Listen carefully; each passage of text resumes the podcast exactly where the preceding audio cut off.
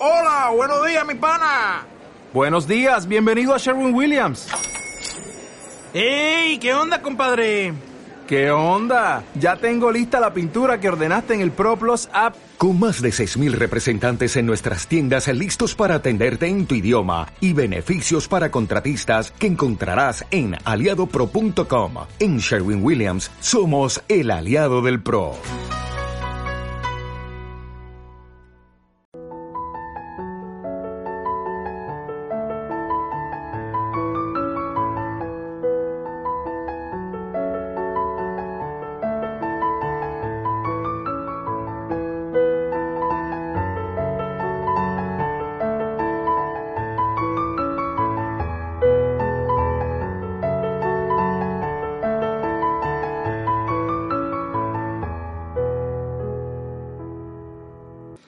Bienvenidos al podcast que he llamado como Pediatra y Papá, este espacio para charlar, para abordar los temas que ocupan y preocupan a los papás, las mamás, a todos los que amamos, a los más pequeños de la familia. ¿Qué tal? ¿Cómo les va? Hoy es viernes, hoy es día de casos de la guardia. Sí, este ya es la sección que todos me la reclaman, que todos me la piden, así que no puedo faltar a esta cita. Cualquier cosa puedo saltar menos esta.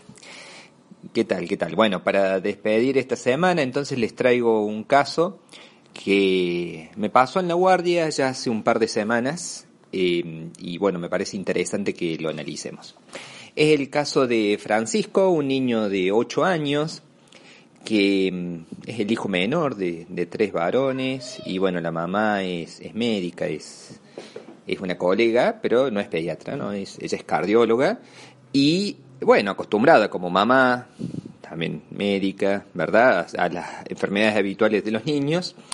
No se asustó cuando Francisco empezó a vomitar eh, la noche anterior a ir a la guardia, empezó a vomitar.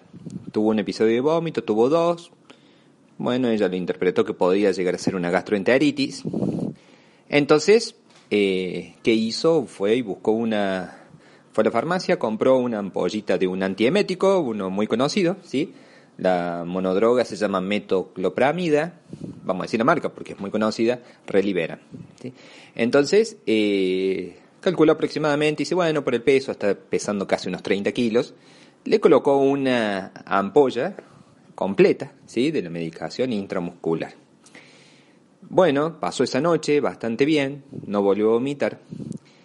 Pero al día siguiente ya habían pasado unas 12 horas desde la inyección y lo vuelve a, dar líquidos y vuelve a vomitar el pequeño.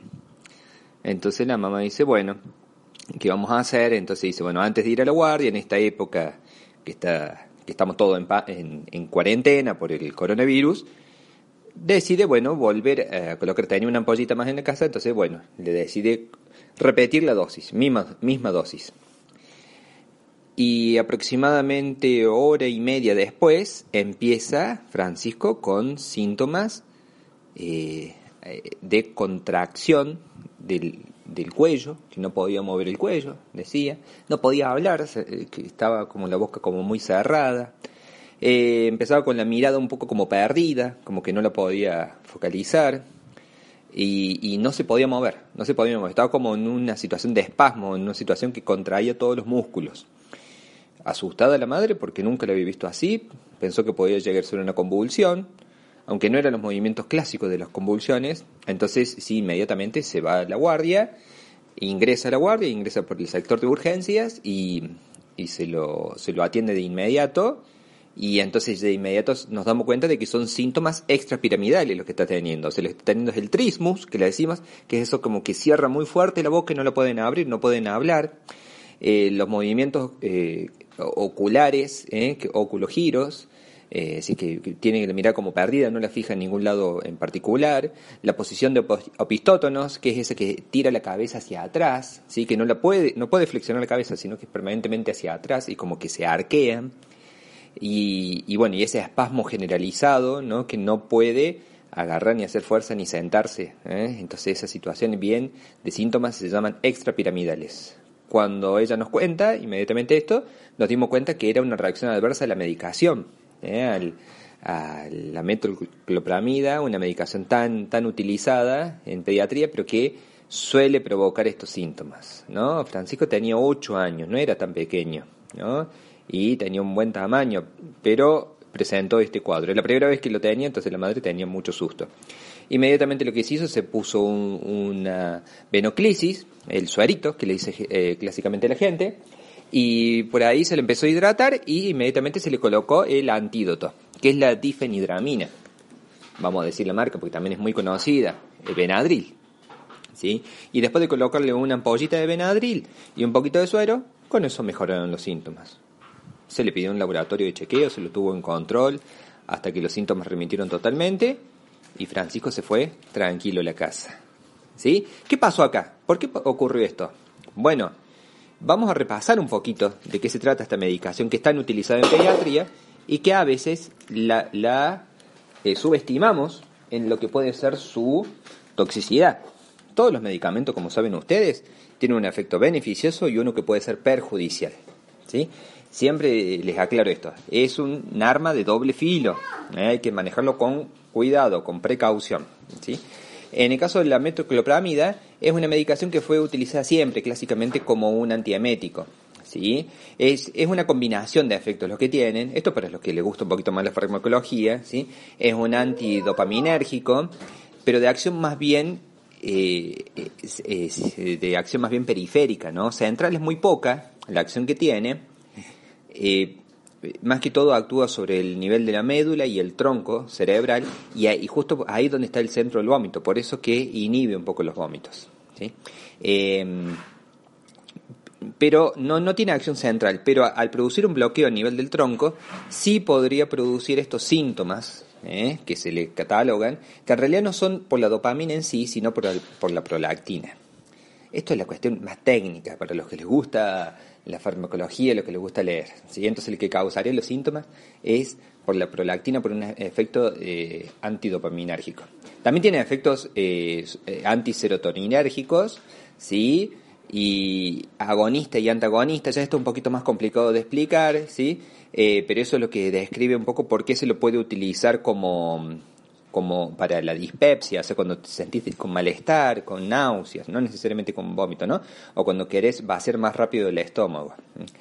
Y, bueno, no, tiene otras atribuciones, no tiene efecto sedante, no tiene un efecto eh, antipsiquiátrico, ni, ni, antipsicótico, ni nada por el estilo.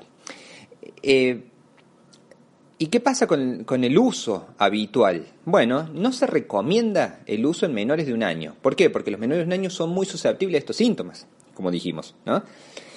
Distinto la mamá, porque a veces en otras épocas se le ha, eh, a la mamá que estaba dando el pecho, se le decía, no, no tenés que tomar la metoclopramida porque puede pasar por la leche y puede producir estos cuadros en los bebés.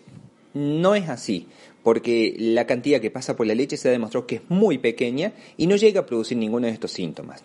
Entonces la mamá que está dando el pecho a su bebé sí puede tomar esta medicación, no así el bebé menor de un año. Que quede bien en claro esto. En menores de un año habitualmente ¿cuál usamos? Bueno, usamos el reemplazante natural que es la domperidona.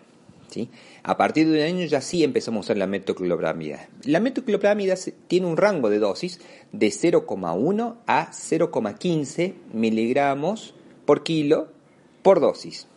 Es decir, más o menos. Si ustedes eh, van a la farmacia y piden, van a ver que hay una metoclopramida de niños y una de adultos.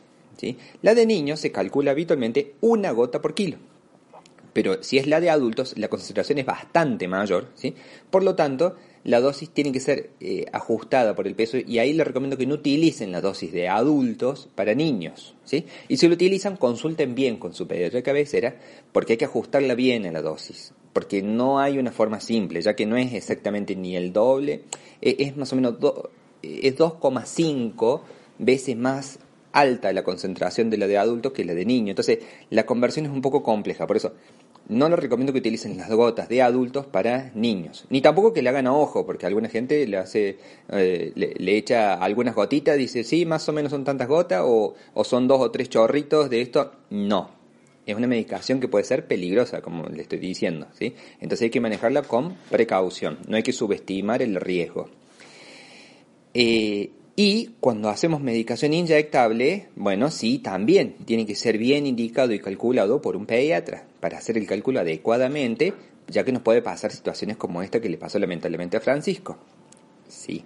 Eh, si es intramuscular o si es endovenosa, no hay diferencia, eh, pero sí es importante calcular esto. ¿sí? En el caso de Francisco, ¿qué pasó? La mamá es médica, todo, lo que pasa es que le faltó una cuestión. La primera dosis estaba bien, pero ahí llegó con una sola dosis a la dosis máxima de 24 horas. No le deberían haber vuelto a colocar, porque ya al colocar la segunda dosis ya se superó la dosis máxima por día, que son 0,5 miligramos por kilo día. Entonces, ya con la primera dosis ya tenía esa dosis, prácticamente. Con la segunda dosis se superó ese umbral y por eso que tuvo estos síntomas. Son síntomas que, como digo, la dosis no era extremadamente alta, por lo tanto revirtieron rápidamente y teníamos el antídoto ideal, que el antídoto es muy fácil de dar, pero tiene que ser endovenoso, no se puede dar por jarabe porque lógicamente no puede tomar el niño en esa situación que está.